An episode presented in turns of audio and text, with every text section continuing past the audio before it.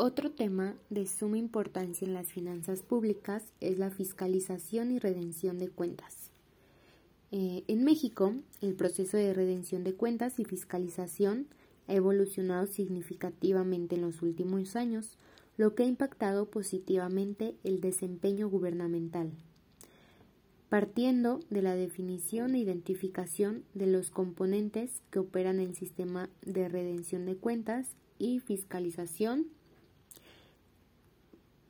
bueno, la redención de cuentas es la obligación de informar sobre una responsabilidad conferida y constituye la conciencia de que el funcionario público actúa por mandato de la soberanía popular, que es un mandatario exclusivamente, que el pueblo es el mandante mediante sus representantes y exige que le rendan cuentas del cumplimiento del mandato.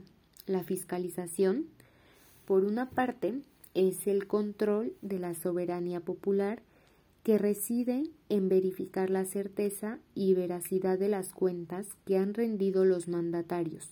Sus objetivos consisten en revisar si la actuación de los funcionarios se apegó a derecho, evaluar los resultados obtenidos, impedir el desbordamiento del poder y de los poderosos y exigir a todo aquel que ha ejercido una función pública y administrado recursos públicos la responsabilidad inherente a ese ejercicio.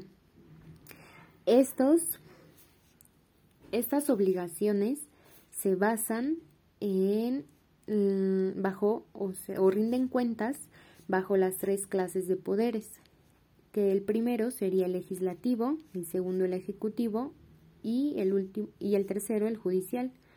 Bueno, en virtud de el primero se hacen las leyes, en el segundo se ejecutan las leyes y proyectos que de ella emanan y en el tercero se imparte justicia.